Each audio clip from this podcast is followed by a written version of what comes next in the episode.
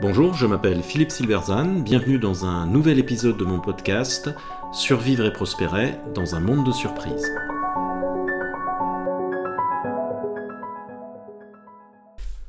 Pourquoi nous ne vivons pas dans un monde fini? Que nous vivions dans un monde aux ressources finies semble une évidence pour tout le monde. De là naissent toutes sortes de théories qui se ramènent essentiellement à la nécessité de ralentir, voire de stopper notre croissance, car comment peut-on avoir une croissance infinie dans un monde aux ressources finies?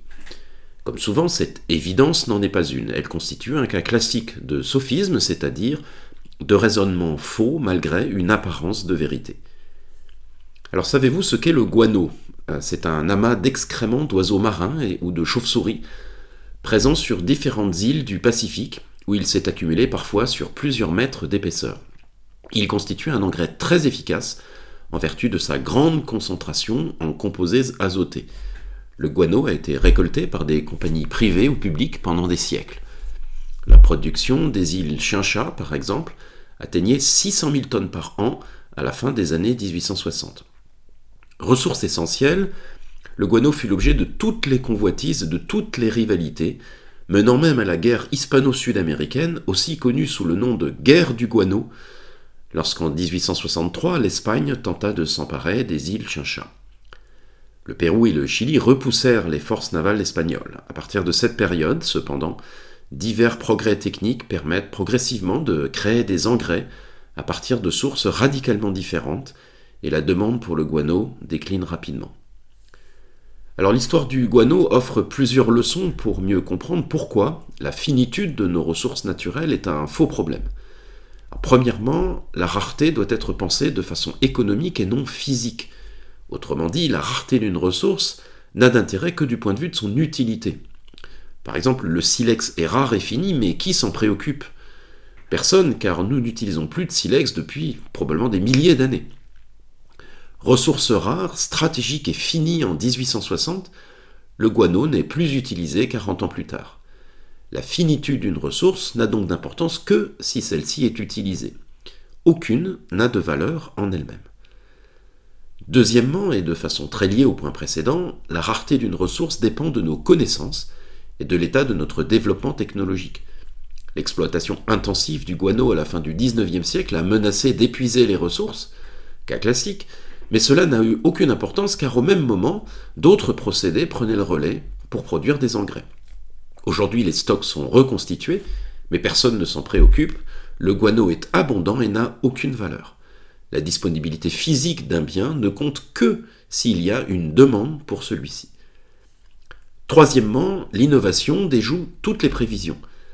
Avant la Première Guerre mondiale, les Alliés étaient persuadés que l'Allemagne ne pourrait faire la guerre, car c'est eux qui contrôlaient l'accès au guano. Sans accès au nitrate, l'Allemagne ne serait pas en mesure de produire des explosifs ou même de se nourrir. Or, elle déjoue ses calculs en industrialisant le procédé Haber, qui permet de fabriquer de l'ammoniac à partir de l'azote de l'air. L'innovation, totalement imprévue, a complètement changé les règles du jeu et a rendu inutile une ressource absolument stratégique quelques années auparavant. On peut appliquer le raisonnement au pétrole, par exemple. Si nous disons que la quantité de pétrole sur Terre est finie, nous ne faisons qu'affirmer une évidence, qui est cependant une approximation au sens où celui-ci met des millions d'années à être créé naturellement. Un raisonnement de physicien nous amène à penser qu'on va brûler le pétrole et qu'un jour, eh bien, nous brûlerons notre dernier litre de pétrole. Mais à cela, l'économiste répond aussitôt non, si la demande persiste et que les réserves disponibles diminuent, le prix va augmenter. Ce prix va diminuer la demande et la reporter vers des énergies alternatives. Il va rendre plus rentables ces alternatives en incitant par exemple les investisseurs et les consommateurs.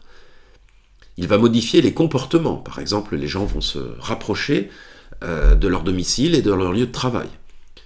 En retour, la diminution de la demande va faire baisser les prix. Le système va s'adapter.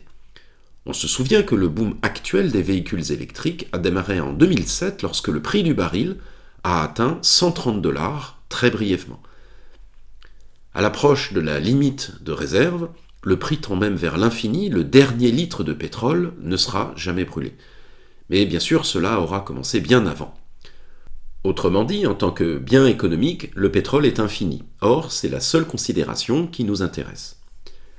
Le raisonnement peut être généralisé à toutes les matières premières, et pour l'appliquer, il n'est pas nécessaire de croire au tout marché, simplement de reconnaître que le système de prix est un assez bon régulateur, même s'il peut bien sûr être complété par d'autres approches. On le voit, l'erreur consiste à voir les ressources comme des biens physiques, alors que ce sont des biens économiques dont la valeur dépend du rapport entre l'offre et la demande, et la rareté des substituts existants. Évaluer leur finitude ne se ramène donc pas à un calcul de type. Une baignoire contient 50 litres d'eau, elle se vide au rythme de 20 centilitres par minute, quand sera-t-elle vide? Dit autrement, il est absolument impossible de prédire cette finitude et ceux qui prétendent le contraire éludent complètement la nature du problème, soit par ignorance, soit pour faire avancer un agenda d'ordre politique. Merci de votre attention, vous pouvez retrouver cette chronique et bien d'autres sur mon blog www.philippe-silberzan.com. À bientôt.